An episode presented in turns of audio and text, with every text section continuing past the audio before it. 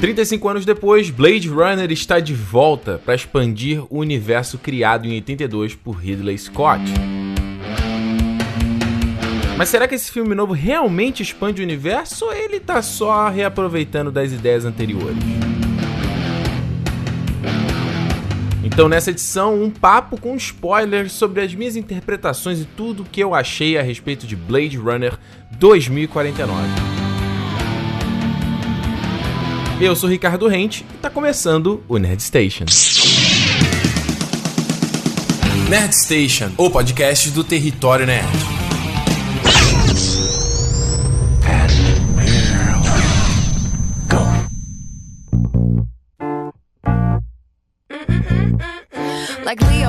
Olá, olá, olá, olá! Estou de volta, gente! De volta ao Nerd Station aí no seu feed.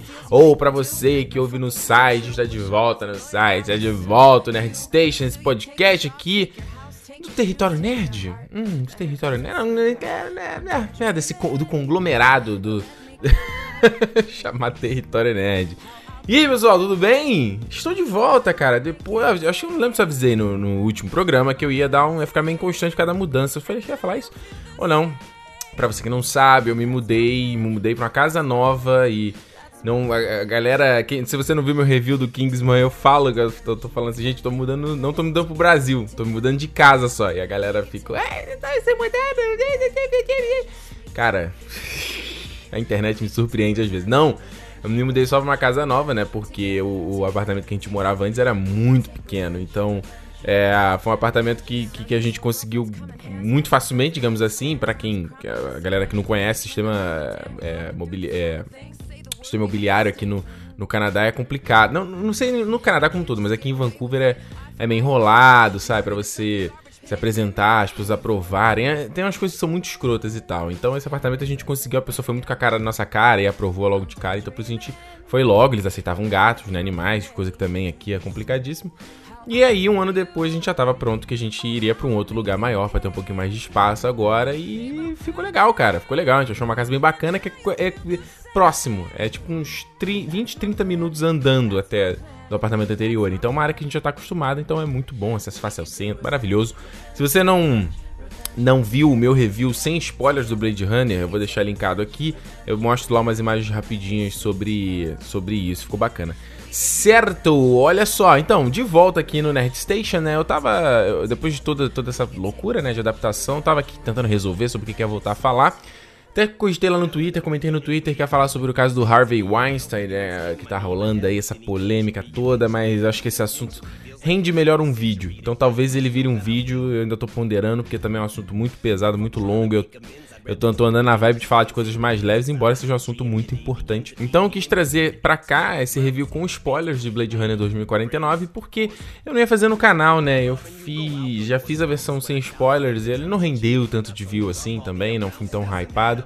Mas eu queria ainda falar um pouco mais sobre as minhas, minhas interpretações pro filme, então eu falei, por que não trazer aqui no Nerd Station, certo? Uh, antes, uma coisa que eu queria falar com vocês antes da gente ouvir musiquinha é. Seguinte eu estou cogitando a ideia de voltar a ter um Patreon no pro Território Net, tá? tá? Não necessariamente é, um Patreon, provavelmente vai ser um Patreon e um Apoia, se não uma versão em dólar e uma versão em reais. Vou dar as duas opções. E eu quero. Eu tô, tô trabalhando essa ideia, sabe? E aí eu já eu, eu criei um, um formulário, uma pesquisa muito simplinha, que eu quero saber ouvir um pouquinho de vocês que gostam do meu trabalho. Eu quero ouvir a opinião de vocês sobre algumas coisas. O que, é importante para vocês, o que, não é importante, o que, que vocês acham a respeito disso. Então eu vou deixar linkado aqui também tá no post territorionerd.com.br barra podcast ou se você tá ouvindo no aplicativo é só você ir nas informações, na descrição né, do podcast tá linkado também. E aí eu te peço pra você ir lá e dar a sua resposta, né? É muito curtinho, não é nada longo, nada que vai tomar muito teu tempo, são, são cinco perguntas só. Ah, pra resolver que caminho eu vou seguir, entendeu? Eu já tive, você que não conhece o Território Nerd há tanto tempo, eu já tive um Patreon um tempo atrás, quando o canal fez 10 mil inscritos, eu criei um, um Patreon e ah, eu encerrei ano passado, antes de vir pra cá. Ele já tava andando muito capenga e eu encerrei, falei, não, vamos parar por aqui. Por, por X motivos, entendeu? Eu não queria, eu queria, como é que eu vou dizer? A ser independente demais, sabe? Ah, eu quero fazer meu conteúdo sem dar satisfação para ninguém e... Só que é verdade, cara, a gente sempre tem que dar uma satisfação para alguém. E eu parei, por que, que não a galera que, que acompanha meu trabalho e queira dar uma grana para me ajudar a fazer o canal... Sabe, essa galera eu posso pensar que eles são os investidores do meu canal, sabe? Igual a galera tem os investidores do filme. Então, vou imaginar que eles são os produtores e tal. Então a minha mentalidade é essa e tem alguns tipos de conteúdo que eu quero fazer que eu não consigo fazer no YouTube, entendeu? Por exemplo, eu tenho uma ideia, só para dar um gostinho para vocês, eu tenho uma ideia de fazer um cineclube do Ricardo, sabe? Cineclube do Rick. A gente vai assistir um filme juntos, a gente vai comentar, analisar o filme junto ao vivo, sabe? Em vídeo, vamos bater um papo. É, e eu queria fazer um conteúdo desse, mas no YouTube não ia ficar muito legal, né? O YouTube é muito aberto também, sabe? Tem uma galera que vem que não. que Tem muita gente que acompanha o meu canal que não gosta de mim e tá ali só pra encher o saco. Então, é, muitas vezes fazer um conteúdo que seja mais exclusivo, mais separado, que seja só a gente mesmo, talvez seja, seja mais bacana, entendeu? Então, é, essas são algumas ideias. São uma das ideias que eu tenho. Eu já tô, tô, tenho um monte de coisa, mas eu quero ouvir de você. Então tá linkado aqui. Te peço pra ir lá responder, dar sua opinião, que vai ser muito legal, entendeu? Não, esse negócio de tentar levar o canal tudo sozinho é uma bobagem. Eu não tenho como fazer, tentar abraçar o mundo com as pernas, né? Como fala, enfim. É. Seguinte, antes então da gente começar a falar aqui do Blade Runner, vou trazer uma música que foi um pedido de um ouvinte aqui do programa, que foi o Joseph Lucas que ele pediu para tocar aqui então a música que toca em, acho que não foi segundo, no primeiro trailer mesmo completo de Liga da Justiça e a música é muito bacana. Ouvi a versão de Come Together, a música dos Beatles, mas na versão do Gary Clark Jr., essa versão meio rock, muito bacana. Ouve aí e eu já volto.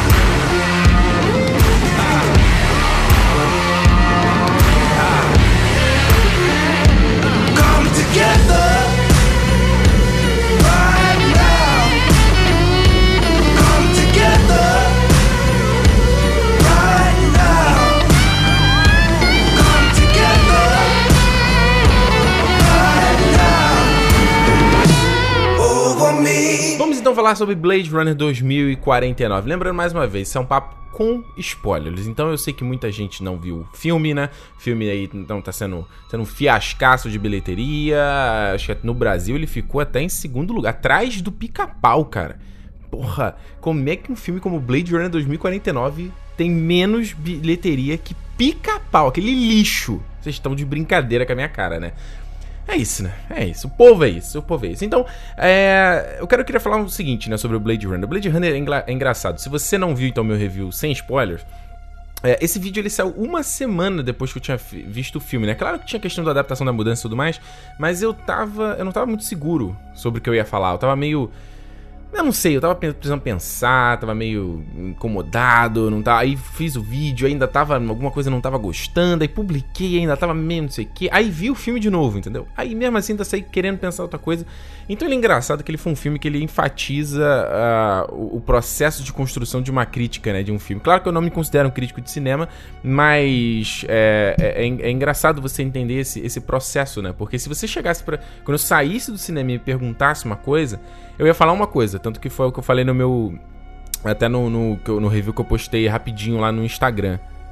É, e aí depois gravei o vídeo e falei meio que outra coisa. Aí assisti o filme de novo, assisti outra coisa. Tão engraçado como o filme ele foi crescendo e, e eu não sabia se eu tinha gostado, eu não sabia se eu tinha entendido. E eu acho que um. É, por isso que também as pessoas têm. Eu, eu vi, recebi vários comentários no canal também, falando, pessoal falando, ah, pô, teve gente que saiu no meio do filme, na sessão que eu fui dá pra entender, sabe? As pessoas não querem ver um tipo de filme desse, né? Que vai, vai pensar, o cara vai pro cinema que espera um filme de ação e não é um filme de ação, não, um outro tipo de filme. E o que eu vou te falar é o seguinte, eu vi o Blade Runner, então, o clássico, eu fui ver ah, na semana anterior a ver o filme novo. Eu tinha tentado ver uns anos atrás, achei o filme completamente lento, a tecnologia achei datado pra cacete. Eu não tava preparado para ver o filme, sabe? Aí parei com 30 minutos, 30, 30 minutos de filme e aí fui ver agora de novo, né? E eu fiquei maravilhado, assim, maravilhado. Claro que o filme ele tem problemas, né? O ritmo dele é muito devagar, então você tinha uma hora que eu me desconectava do filme tava pensando em outra coisa, levantava pra ir na cozinha ou no banheiro e não perdia fio da meada nenhum. O próprio personagem do Deckard, né, não é muito explorado, ele é muito é, não é desenvolvido aquilo ali, não. O romance dele com a Rachel, aquela coisa toda é muito esquisita. Só que o filme ele tem toda a atmosfera dele é muito boa, né? E se eu falei do negócio da tecnologia, por um aspecto ela é muito datada, mas por outro ela, ela tem uma coisa que ainda tá à frente do nosso tempo, sabe? Em questão de estética e todo aquele, aquele visual cyberpunk futurista, sabe? Que influenciou Ghost in the Shell. Tinha um mangá que eu lia que se chamava Hyper Future Vision, que, nossa, me lembrou muito também. Então, eu achei um filme maravilhoso e uh, é engraçado porque a cena do Ray Betty falando, né, aquela do Tears in the Rain, eu já tinha assistido tantas vezes na internet, e eu vendo, eu me arrepiei, assim, sabe? Meu olho meio que dá uma marejada, porque eu achei muito poético, muito lindo quando ele se abaixa, então. Time to die. Aí ele se abaixa, aí porra, o Ridley Scott deixa a câmera ali nele, uns 5 segundos, eu acho. Fica a câmera ali e voa um, um, uma pomba branca, sabe? Eu fiquei imaginando, caraca, isso aqui é como se fosse o espírito dele, agora ele reencarnou num, num pássaro. Cara, eu fui viajando e achei Foi foda, entendeu? Foi foda. E aí, vindo pra esse filme novo, né, o 2049, trazendo aí o Denis Villeneuve, né? Eu não sou tão fã do Denis Villeneuve, eu... Ah, eu não assisti todos os filmes dele, né? Assisti o Prisoners, né? O, acho que é Os Suspeitos, assisti o Arrival. O Sicário eu tentei assistir duas vezes, mas eu dormia sempre no mesmo ponto. É, e, o, e agora, né, o Blade Runner. E tem algumas coisas na, na, na, maneira como ele faz o filme que eu não gosto muito e que eu sinto nesse filme aqui também, entendeu? Mas eu falo deles mais à frente. Só que ele é um cara que eu acho que ele eu, me impressiona o quão rápido ele faz o filme, o quão rápido ele filma, né? A gente viu o, o Arrival ano passado, o Sicário no ano anterior, o Prisoners no ano anterior, sabe? O cara é muito rápido. E esse filme, ele não parece um filme fácil, né? Eu tava vendo um podcast com ele, que ele falou que ele, ele foi abordado sobre essa proposta do filme, ele tava finalizando o Sicário. E aí ele demorou acho dois meses para retornar, porque ele, ah, se ele ia dirigir ou não, ele não tava certo, ele tava completamente inseguro sobre dirigir esse filme. E ele, ele conta que ele ficou algumas. Depois que ele assinou, né? Ele ficou algumas semanas em Montreal. Ele é, ele é do, aqui do Canadá, né? Da parte francesa e tal. Ele é, ficou com. Teve o Roger Dickens, né, que é o diretor de fotografia aqui do filme, dois é, artistas conceituais, e eles ficaram visualizando o filme inteiro, botando todo toda a, a, a, o visual do filme, toda a composição que o filme seria. Eles plane... ele, ele fala muito como um filme desse, a importância dele ser planejado antes, né? E você vê isso na tela. Acho que não tem nada ali no filme que, que você parece fora de lugar para mim. Ou melhor, tem uma outra coisa, mas o primeiro ato do filme para mim é maravilhoso, maravilhoso. Quando ele chega lá no do, lá na, na, cabana do Dave Batista, né, o Sapper, né, Saper, alguma coisa assim, Sapper. E ele ele continua, né, fala, explica o que aconteceu com o mundo nesse tempo. Agora o Wallace, né, o Jared Leto ali, a empresa que eles, eles erradicaram a fome, tem os novos androids e tudo mais. E é, é interessante você ver logo de cara, porque eu já fui, já entro no filme esperando, ah não, vamos ver se esse cara aqui é um replicante ou não, né? E logo de cara ele já não, esse cara é um replicante. E aí, esse primeiro ato onde ele vai mostrando o mundo e mostra ele passeando com o carro ali pelo Los Angeles. E a música, esse, principais faixas para mim são as melhores, assim. Eu acho que é um desbunde, sabe? Ele fazendo o teste ali, o, o novo teste, teste Boy Camp, né? E ele fala lá, céu, céu. Cara, muito maneiro, muito maneiro. Depois a gente encontra com a Robin White, Wright. E. Uh, é, é, engraçado quando ele, quando ele pega a ossada que ele descobre ali da, da Rachel, né? E descobre que aquela, que, que ela teve, gerou uma vida e tudo mais. É engraçado quando ele começa falando que ele nunca aposentou nada que nasceu antes, né? Porque o que nasceu é, tem alma. E aí a, a, a personagem da Robin Wright fala, Robin, Robin Wright fala que ele. Não, você tá. Você tá você tá indo bem sem alma mesmo, sabe? É uma coisa muito doida e a galera fica. Ele sofre um preconceito, né? A galera fica chamando ele de. Skin, skin, alguma coisa aqui. No português eu não sei como é que eles chamam, obviamente. E aí. uma das coisas que eu acho interessante nesse filme é como ele. É, é, eu até falo isso no meu review sem spoilers. Como o K, ele, ele parece que ele tá ele não tá tão feliz com a situação. É, não é que ele tá tão feliz, ele me parece muito acomodado. Assim, ó, a minha situação é essa. Eu sou esse cara, eu sou esse, esse replicante, essa é a minha função, eu nasci com essa função. Essas minhas memórias não são reais, e é isso. O mundo é isso. Paciência, vambora. E conforme essa missão começa a inquietar ele, entendeu? Começa a dar uma. uma dar um desconforto que ele não tinha, né? Se nada daquela missão tivesse acontecido, ao meu ver, o personagem dele continuaria do jeito que é, sabe? Ia seguir o fluxo. E aí é engraçado como o filme ele brinca com aquela coisa do de você, você falar o okay, que ele é, ele é um, ele é um, o filme já te entrega no começo, ó, ele é um replicante.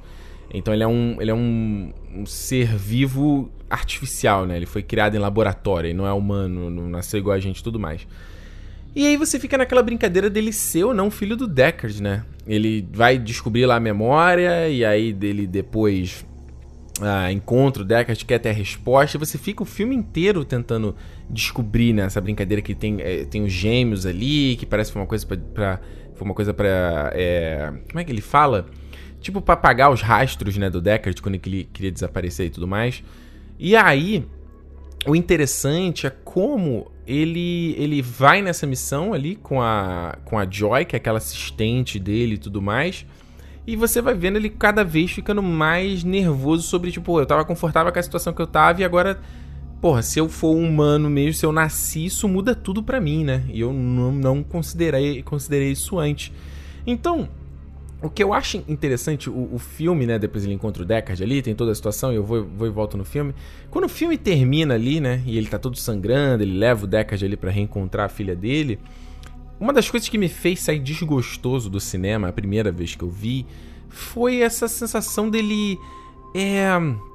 Me, quando eu saí, me pareceu que eles estavam contando a história do Blade do primeiro Blade Runner, só que do ponto de vista do replicante, entendeu? Porque uma das coisas mais legais do primeiro filme, como eu falei, o Deckard é um personagem tão pouco desenvolvido, você tem uma afeição muito maior com o Roy Batty. Então eu falei, ah não, olha aí, então eles estão recontando a mesma história, basicamente, só que do ponto de vista do replicante, pra gente conseguir se afeiçoar e tal. E isso só me deixou mais enfatizado quando é ele vai, chega ali na neve, depois que o Deckard entra lá no, no, no, complexo, e eles trazem a música do Vangelis de novo, entendeu? Que é a música lá do, do Tears in the Rain. Aí eu, puta merda, cara, o filme tava querendo com uma, uma trilha sonora tão particular, e eles trazem essa trilha que é tão impactante, unicamente nesse momento que é o momento dele morrer, entendeu? Que aí sim evoca emoção e tudo mais. E foi o único momento do filme que eu, que eu fiquei realmente é, é, genuinamente emocionado, sabe? O, isso era uma coisa que eu ia falar sobre a, a, a direção do, do, do, Villeneuve. Eu, eu, acho ele muito frio, sabe? Eu acho ele uma coisa. Parece com o Nolan nesse. Ele acho que ele é pior que o Nolan, inclusive. Eu não consigo ter uma relação humana com os filmes dele, sabe? Até o próprio Prisoners. Eu acho que Prisoners é um filme totalmente over, é, superestimado. É, eu tive. Eu não me, me afeiçoei a nenhum daqueles personagens. Ah, quando a gente chega no, numa chegada, por exemplo, quando você tem aquele. aquele uh, você tem a catarse ali do final, né? Da personagem da, eh, da Amy Adams descobrindo tudo, ele faz aquela brincadeira do roteiro e tudo mais, e a música sobe, é maravilhosa. Eu acho que eu me afeiçoo. Eu acho que funciona mais para mim ali por conta da música. Entendeu? E da montagem, não necessariamente, não necessariamente pro meu envolvimento com a personagem, com tudo que tinha acontecido. Então aqui também, nesse filme, aconteceu a mesma coisa. Eu, ok, tava investido no personagem do Kai e tal, mas ainda de uma forma muito moderada. Então quando ele tá ali pra morrer, eu falei, cara, se aqui tivesse uma outra música, eu acho que eu não teria me emocionado, sabe? Por exemplo, é, ele faz umas cenas que são muito lindas, né? Por exemplo, a cena da, da, da, da chuva quando a Joy lá, ela, ela consegue se desvencilhar daquele projetor dela, né? Ela tem, ganha um upgrade, digamos assim. E eles.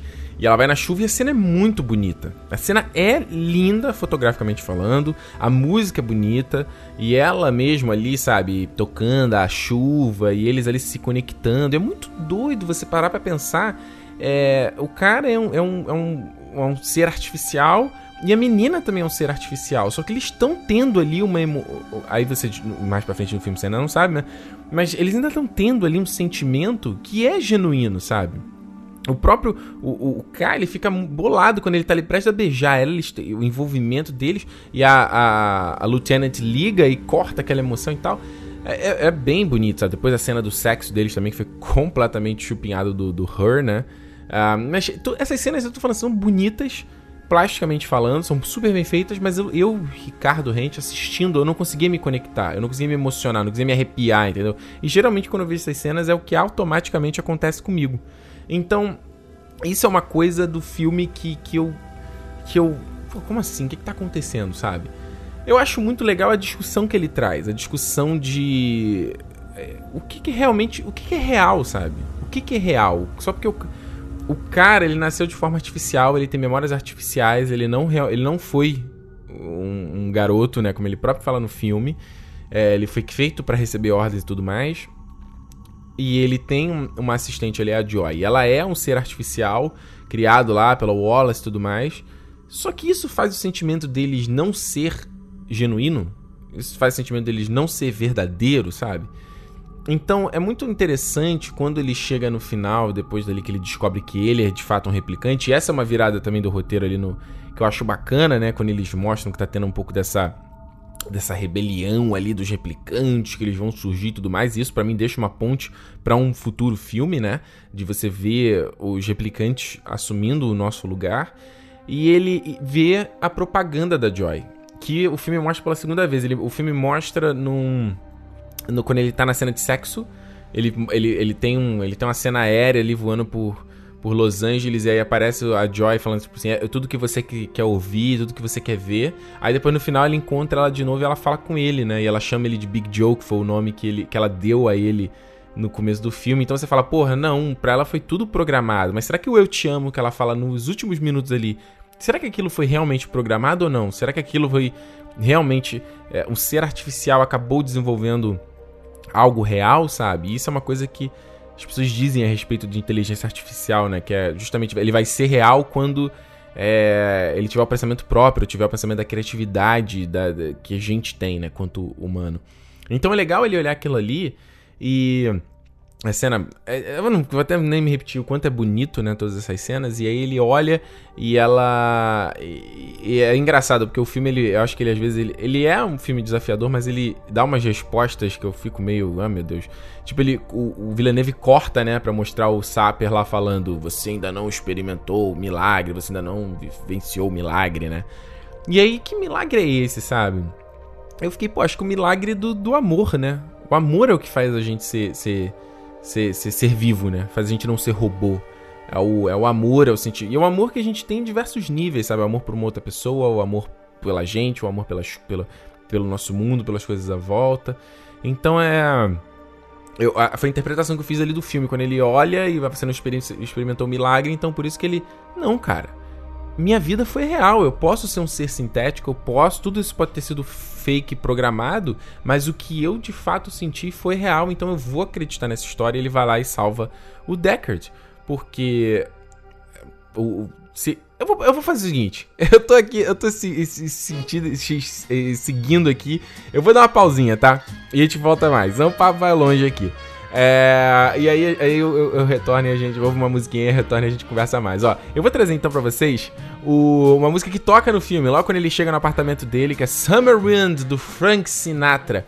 Ouve aí e eu já volto. The summer wind came blowing in from across the sea.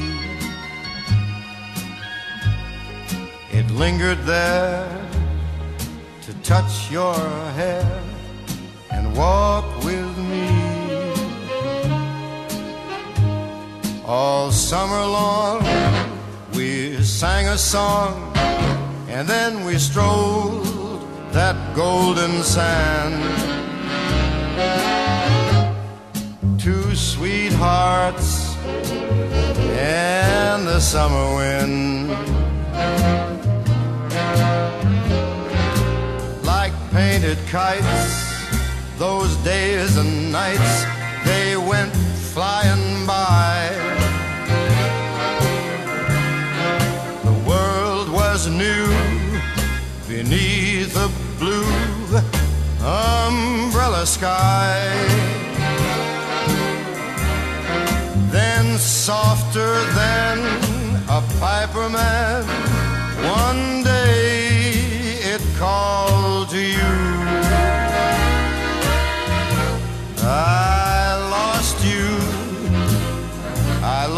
You to the summer wind. The autumn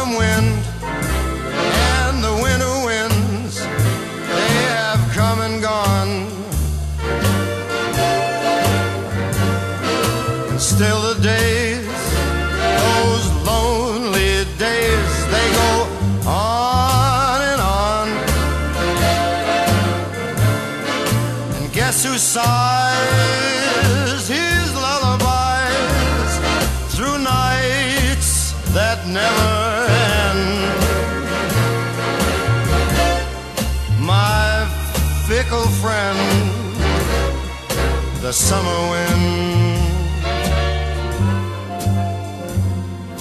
summer wind. De volta, que música bonita, né? Troca aí, toca Sinatra, troca, toca é, Elvis, toca duas músicas deles, inclusive, no filme. Tá aí, na trilha sonora de Blade Runner. Voltando ao que eu tava falando então. É, o que, que eu tava falando mesmo? Sacanagem. Mais ou menos. Porque uma coisa interessante desse filme, falando do Deckard, então, né? Harrison Ford só aparecendo lá nos 45 segundos do tempo, basicamente. É, eu vi várias críticas a respeito dele nesse filme. Eu achei legal. Acho que o Harrison Ford, ele, claro que tá velho e.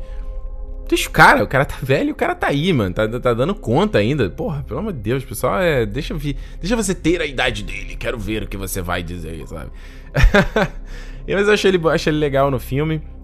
E é interessante como o filme ele ainda deixa aberto a questão dele ser um replicante ou não, né? De certa forma, porque o Ridley Scott já tinha dito que sim, ele era um replicante, tem várias indicações e tudo mais. Acho que o próprio lá, o, o camarada lá do origami, no começo do filme, ele, ele enfatiza isso também, quando ele faz até o origami da ovelha, né? Que é até o do livro baseado lá do Philip K. Dick, que inspira aqui o filme, que é o, uh, o Android Sonho com Ovelhas Elétricas, alguma coisa assim. Um, e aí ele, é ele deixa essa questão de, tipo assim, de qualquer forma, tudo eu acho interessante da, da, da, da, da relação dele com a, com a, Rachel é o seguinte, ele... São duas coisas muito fodas, né? Uma é, se é um humano com uma replicante e mesmo assim eles geram vida, ou de ser dois replicantes se eles assim gerarem vida. As duas coisas são, são super impactantes, sabe? Eu eu fico muito na, de, na defensiva, assim, eu falo assim, tipo, pô, ele era um replicante mesmo ou não? Porque a, a, a Robin Wright, né, ela fala no começo do filme, ela fala que existe uma, um muro, né, que divide ali as pessoas, a sociedade e tudo mais, se esse muro cair, etc. Por isso que eu acho que se ele fosse humano seria interessante pra mostrar que não existe um muro e, é, e é, é, os replicantes também são, são iguais aos, aos, nós humanos, sei lá que seja. Mas, é, num dado momento, quando ele vai, então, é, o que eu tô falando, né? Eu gosto muito do primeiro ato do filme. O terceiro ato é talvez o. Não, o segundo é o que eu menos gosto. O terceiro ali, quando ele vai, então, lá pra sede do, do Wallace, né? E o Wallace mesmo, o Jared Leto, é uma das coisas que eu não gosto do filme. Gosto do cenário onde ele tá, acho maravilhoso. Gosto da música, gosto de, do, do, do set, gosto da iluminação, gosto de tudo. E da caracterização do Jared Leto, mas eu não gosto da interpretação dele. Eu gosto de Jared Leto como artista, mas eu acho, nossa, às vezes ele exagera demais. Eu sinto que ele tá atuando. Olha, atuando! Gente, estou atuando! E eu não consigo ver o personagem, eu fico vendo ele ali falando, entendeu? Então, esse personagem Wallace, para mim, não foi fedeu nem cheirou, sabe? Não foi nada, não disse a que veio, ele queria ser um deus, ele é o deus, ele fala que tem todos aqueles são filhos dele. É isso que ele quer ser, ele é um replicante também, ou ele é um humano e ele quer deixar, esse é o legado que ele vai deixar, sabe? Toda a humanidade será extinta, os replicantes vão continuar e ele será o deus desse novo mundo, alguma coisa assim. Sei lá, ele fica naquela naquela filosofada, blá blá blá, que meu Deus do céu. E a cena dele com Deckard depois, eu fiquei eu fico ali não é uma discussão que ele que ele que ele, ele comenta, né, da eu vi o filme duas vezes, né? Mas eu vejo sem legenda, então até vocês me corrijam se eu estiver errado na legenda que vocês viram aí no Brasil. Mas que ele fala da questão de, de do cogitado Deckard ter sido programado a amar a, Rachel, né? Quando, ela, quando ele chegou lá para fazer o teste lá no, na sede da Tyrell, lá no filme clássico. E eu fiquei assim, quando ele falou isso, ou pelo menos eu, eu, foi a interpretação que eu peguei ele na hora que ele fala, Falei, porra, então ele tá confirmando que o Deckard de fato era um replicante, que isso it was all part of the plan, entendeu? Tipo, o plano de ter um replicante que acha que é humano, ele tá ali trabalhando, ele é um caçador de androides, como o filme, o título brasileiro fala. E ele vai vir aqui e ele vai se apaixonar por essa mulher e a gente. Tudo isso foi um experimento, entendeu? Eu acho que isso seria muito interessante, porque é, uma das coisas que, que a galera crit sempre criticava no Blade Runner, e eu mesmo não gostei do filme clássico, é o fato do romance deles vir do nada, né? Aquela cena de amor deles é esquisitíssima no filme.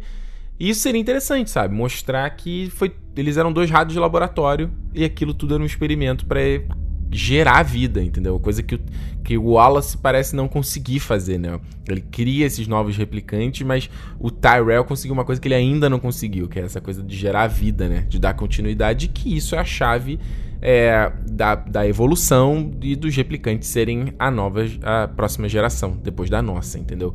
Então, acho a cena em si maravilhosa do ponto de vista de, de, é, de produção, né? Você vê aquela, aquele plataforma no meio daquela água, e aí o. Teve até um cara que no, nos comentários me disse qual era aquele efeito, o efeito da luz que bate e joga na parede é. Ah, esqueci, esqueci. Lindo, lindo aquele padrão. E é interessante como ele brinca com a luz circular, né? A luz vai girando, então uma hora eles estão na sombra, outra hora ele tá, tá na luz. Aí o, o plano que tá o Diário de Leto, nós tem uma um, luz, de, cara, lindo, detalhando, fazendo a silhueta dele maravilhosa. E quando eles trazem a Rachel de volta, foi muito chocante, né? Porque eles trazem essa coisa que tá ficando cada vez mais é, presente no filme. A gente vai ver cada vez mais isso, sabe? Atores sendo recriados digitalmente. É, o próprio Ridley Scott já falou que ele não, não, descarta a possibilidade de ter uma Sigourney River é, rejuvenescida assim digitalmente num, num, próximo Alien. Ele falou isso. É e aí eles trazem a Rachel de volta e eu acho bacana como eles brincam até com isso, né? De que é, para mim foi completamente real, sabe? Uma coisa que eles não cometeram nesse filme aqui, o erro que o que ele que a galera cometeu no The Rogue One, né? The Rogue One lá com o Tarkin, né? O Tarkin, porra, funciona quando ele tava em pequenas doses. Aí os caras colocam ele como principal vilão Caraca, não, mano, não. Aí fica falso, sabe? E aqui eu acho que a Rachel foi extremamente pontual. Enquanto ela tá de boca fechada, é completamente real. E aí só quando ela fala, eu acho que o Villeneuve deixa um, nem um segundo o frame dela falando e já corta. E o efeito não se permanece, né? Aquela coisa do, do Uncanny Valley, né? Que se chama, né? Aquele vale, aquele aquele ponto de estranheza que a gente consegue que, que não passa para ser humano pra gente, né? A gente identifica que é digital. Ah, e aí ele fala, não, os olhos dela eram verdes e tudo mais. E aí ele é levado para um outro lugar que eu ou posso ter perdido na legenda, ou melhor, posso ter perdido né, sem legendas duas vezes, mas não entendi para onde, onde ela estava levando ele. E aí um, você tem todo então o combate lá do Kai, e aí ele leva o Deckard pra filha dele que estava ali escondida. E essa filha, esse negócio da filha dela, dele foi outra coisa que também me incomodou. Foi essa questão da eu achei a personagem. Que a personagem veio. Foi um pouco Deus Ex Machina, sabe? Porque quando ele fala, ah, não, vamos, vamos lá. Acho que é no meio do filme, vamos lá falar com a pessoa que cria as memórias e tal. Ok, que você pode pensar que, porra, de onde vêm as, me as memórias que são instaladas neles, né? São as memórias pensadas de forma artesanal para cada replicante. E eu gosto da, da, da, cena como um todo, eu acho maravilhoso a cena dela montando ali o sonho. Nossa, que coisa bem feita, né, cara? Ela girando ali, aí só pro parabéns, e ela fala, pô, o que torna a, a, a lembrança real é, é, o toque do artista, né? A assinatura do artista. E isso, essa parte eu gosto, entendeu? Mas eu acho que eu, eu não sei, eu não sei se a personagem foi pouco desenvolvida, porque ela chega ali na cena com ele, ela dropa um monte de informação sobre, sobre os pais dela, como ela foi parar ali. E eu não sei se a personagem poderia estar desde o começo do filme pra gente. Não sei, sei. Será que a gente mataria que ela era filha da de não K? Sei lá, né, sabe? E ainda eu fiquei. Tem algumas coisas no filme que eu, tô, eu fiquei completamente confuso ainda, não, não tem resposta. Tipo, a, o fato de quando ele morre, o Deckard entra lá no laboratório e ela tá com neve, né? Ela tava usando aquela maquininha dela, projetando neve. Eu falei, por que, que ela tá fazendo isso? Ela tá projetando neve porque ela tava vendo o, o K lá fora morrendo, uh, ou, ou, isso já aconteceu. Cara, eu comecei a viajar, isso já aconteceu antes, isso. Eu não sei, cara. É a memória que já tava lá, inclusive a parte da morte dele. Eu comecei a viajar. E eu acho legal o ponto do filme. Ele é, é, ele tem essa brincadeira interessante, né? Do Deckard, porra, o cara tá vivendo numa área que tá contaminada por radiação, sozinho ali com um cachorro, com nada em volta, completamente isolado. Ele não. Porra, tem um, um milagre que a filha dele, né, com a Rachel, a mulher que ele amou e tudo mais. E esse milagre de você de ter um filho ali com uma replicante, mas você não pode ter contato que tem que proteger, porque vão dissecá-la, vão querer descobrir quem ela é. E de fato isso iria acontecer. Um, e eu acho interessante como o filme faz o encontro dos dois e o Villeneuve corta do nada ali, né? Ele encosta ali no vidro e acabou. O que, que acontecer dali, sabe? Eu acho que é, é, é interessante como você tem essa história maior do filme, a história do, da rebelião ali dos replicantes, aquela mulher ali com sem o olho, né? A personagem da Mackenzie Davis também. E você tem a trama do Deckard. Você tem essa trama maior, sabe? Você tem a trama do Wallace, que você não sabe exatamente o que, que ele quer. Eu ainda não vi os curtas, né? Tem três curtas aí que eles lançaram sobre o Blade Runner, eu ainda não assisti. Tem o curta do Wallace, o curta do Sapper e a, o curta falando sobre. que é tipo um prequel, né? Falando sobre o que aconteceu entre esses dois filmes ali, do Blackout e tudo mais. É, então o filme, assim, ele tem essa história maior, mas o foco que a gente tá vendo é essa missão individual do K. Entendeu? A gente tá vendo essa pequena missão dele. E isso eu acho legal, porque. É, eu não sei, a gente tá vendo tantos blockbusters hoje em dia, tantos desses filmes grandes onde a aventura, a missão é escala global, vai mudar o mundo como um todo. E eu acho legal às vezes você ver uma trama que é um pequeno personagem no meio disso tudo, entendeu? É um cara comum no meio dessa loucura toda. Que é uma coisa, por exemplo, que eu gosto muito dos livros do Game of Thrones, entendeu? Que ele trata, pega exatamente desse aspecto. Então você vê que o filme é exatamente esse. Embora o cara está tendo um papel ativo de, de ser uma peça ali para ele tá movendo coisas importantes, como o Deckard encontra com a filha, ele encontrou a rebelião e tudo mais, mas ele ainda é um pequeno peão nesse tabuleiro de xadrez. E isso eu acho legal do filme. Então, quando você, quando o filme termina ali, é interessante que você tenha essa história maior que ele deixa em aberto, né? Essa coisa dessa essa rebelião e tudo mais e que isso eh, com certeza vai gerar um outro filme, se não for gerar o próximo.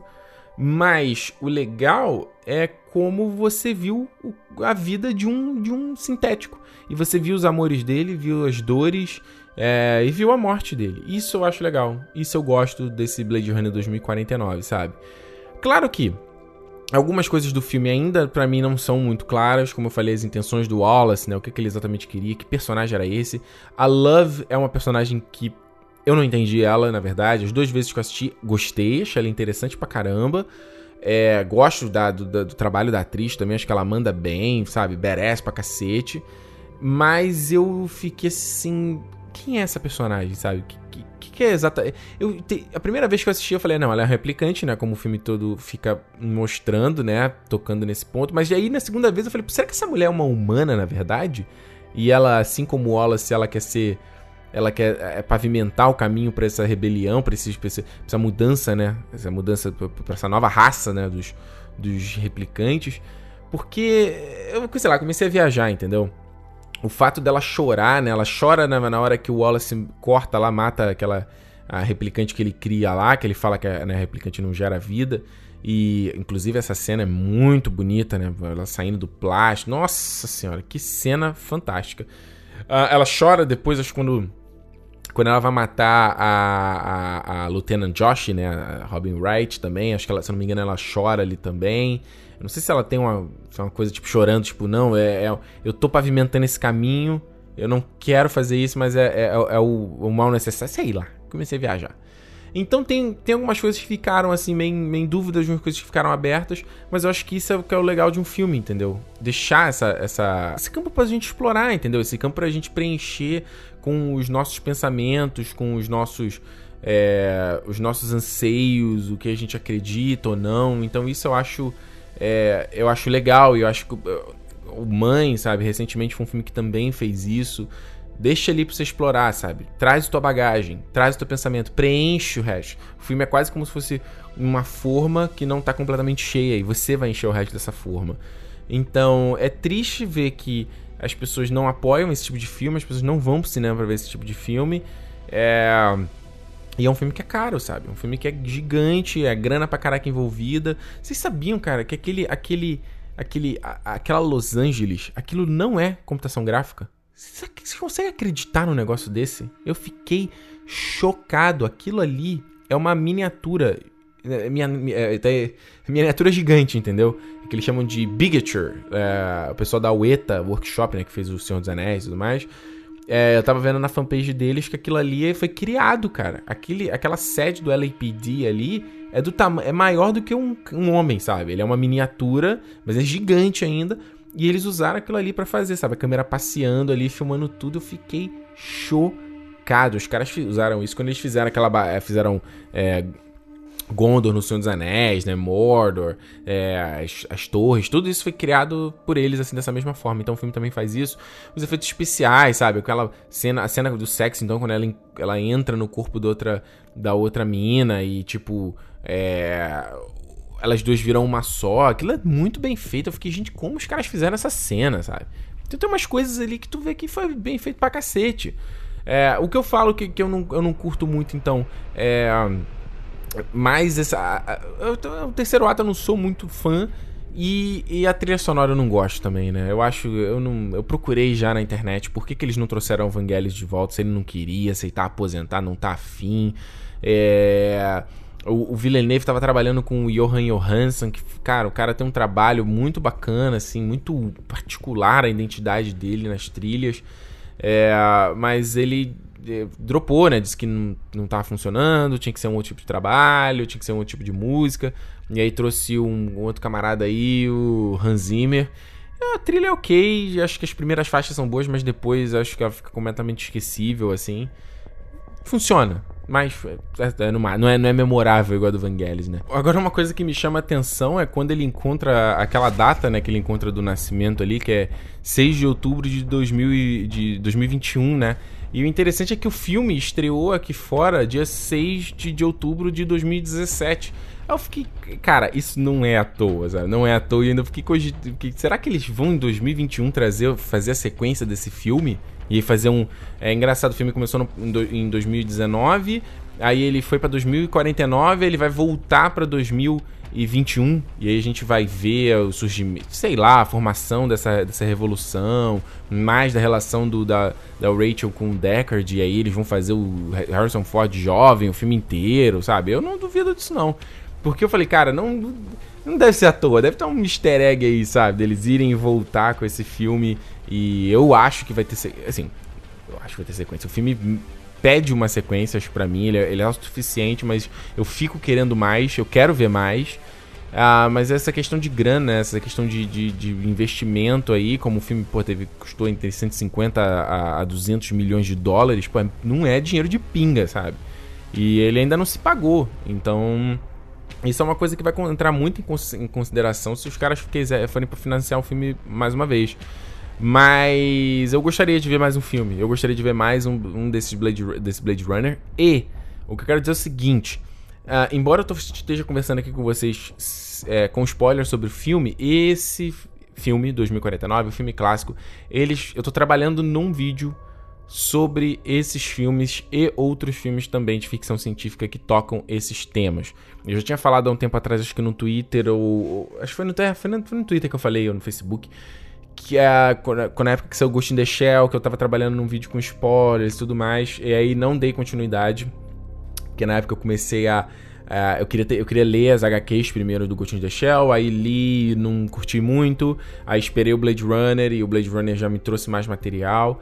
É, quando eu voltei do filme, eu já estava começando a escrever o roteiro sobre esse vídeo, então é, é um vídeo que eu tô trabalhando nele ainda, que é justamente pra gente discutir sobre. Sabe o que eu fiz lá no meu review com spoilers de mãe? Então vai ser um vídeo parecido, naquela pegada, onde a gente vai discutir o que, que é real, o que, que, o que faz a, a nossa existência realmente ser real.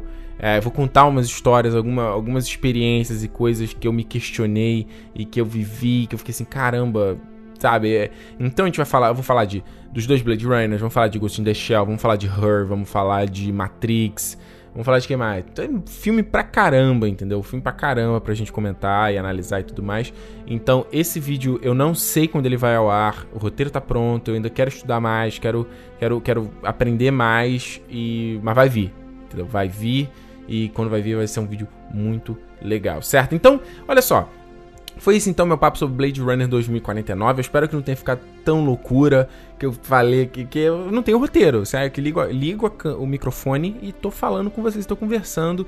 Talvez eu deva estar esquecendo alguma coisa que eu queria falar. Vou lembrar depois que eu apertar parar essa gravação. Mas o papo tá aqui registrado. E eu quero saber de você, você que assistiu o filme, o que, que você achou, me conta, o que, que você entendeu, o que, que você não entendeu, qual foi. Vamos, vamos, vamos estressar o filme, vamos a fundo nele, entendeu? O filme pede isso e a coisa mais legal do cinema é exatamente a gente fazer isso. Se você ouviu esse programa aqui não tendo visto o filme, porra, shame on you, sabe? Pô, tinha que ter visto o filme antes, mas, pelo menos, vai no cinema. Vá lá no cinema, prestigie, apoie sabe, mostra que a gente quer ver filme, mais filmes assim, entendeu? A gente não quer ver aquele, entre, aquele conteúdo mastigado que as pessoas é, gostam, sabe? Aquela coisa que eu imagino, igual a mamãe, a mamãe passarinho, né? Ela pega ali, mastiga, entrega na boca, regurgita na boca do, do, do pintinho ali e tal. Não vamos ser assim, vamos pensar e botar nossa cabeça para funcionar também, que é isso que faz a gente ser humano, sabe? Então, é, eu quero saber a tua opinião também, depois vai ver o filme, você volta aqui. Ah, o que mais tem que falar? Assim, o link então da pesquisa tá aqui, vai lá, responde para mim, quero muito saber, preciso ter essa informação, se foi se, esse projeto for entrar na vai ser agora já no mês que vem. Então, se bem que seja já é dia 18 aqui no momento que eu tô gravando, então não sei se vai ser no mês que vem, mas eu quero entrar logo com essa campanha. Uh, então é isso, certo? Pra gente encerrar aqui esse programa, ó, eu queria trazer essa música desde que eu ouvi, porque eu ouvi numa série maravilhosa chamada Big Little Lies. Vai ganhar vídeo lá no canal também essa série, que é o tema de abertura do feito pelo Michael Kiwanuka, que eu já trouxe aqui no Nerd Station esse cara, que é a música Cold Little Heart. Essa música é maravilhosa, eu tô ouvindo a trilha dessa série em loop e essa música então é fantástica. Ouve aí que semana que vem eu tô de volta em mais um Nerd Station. Tchau.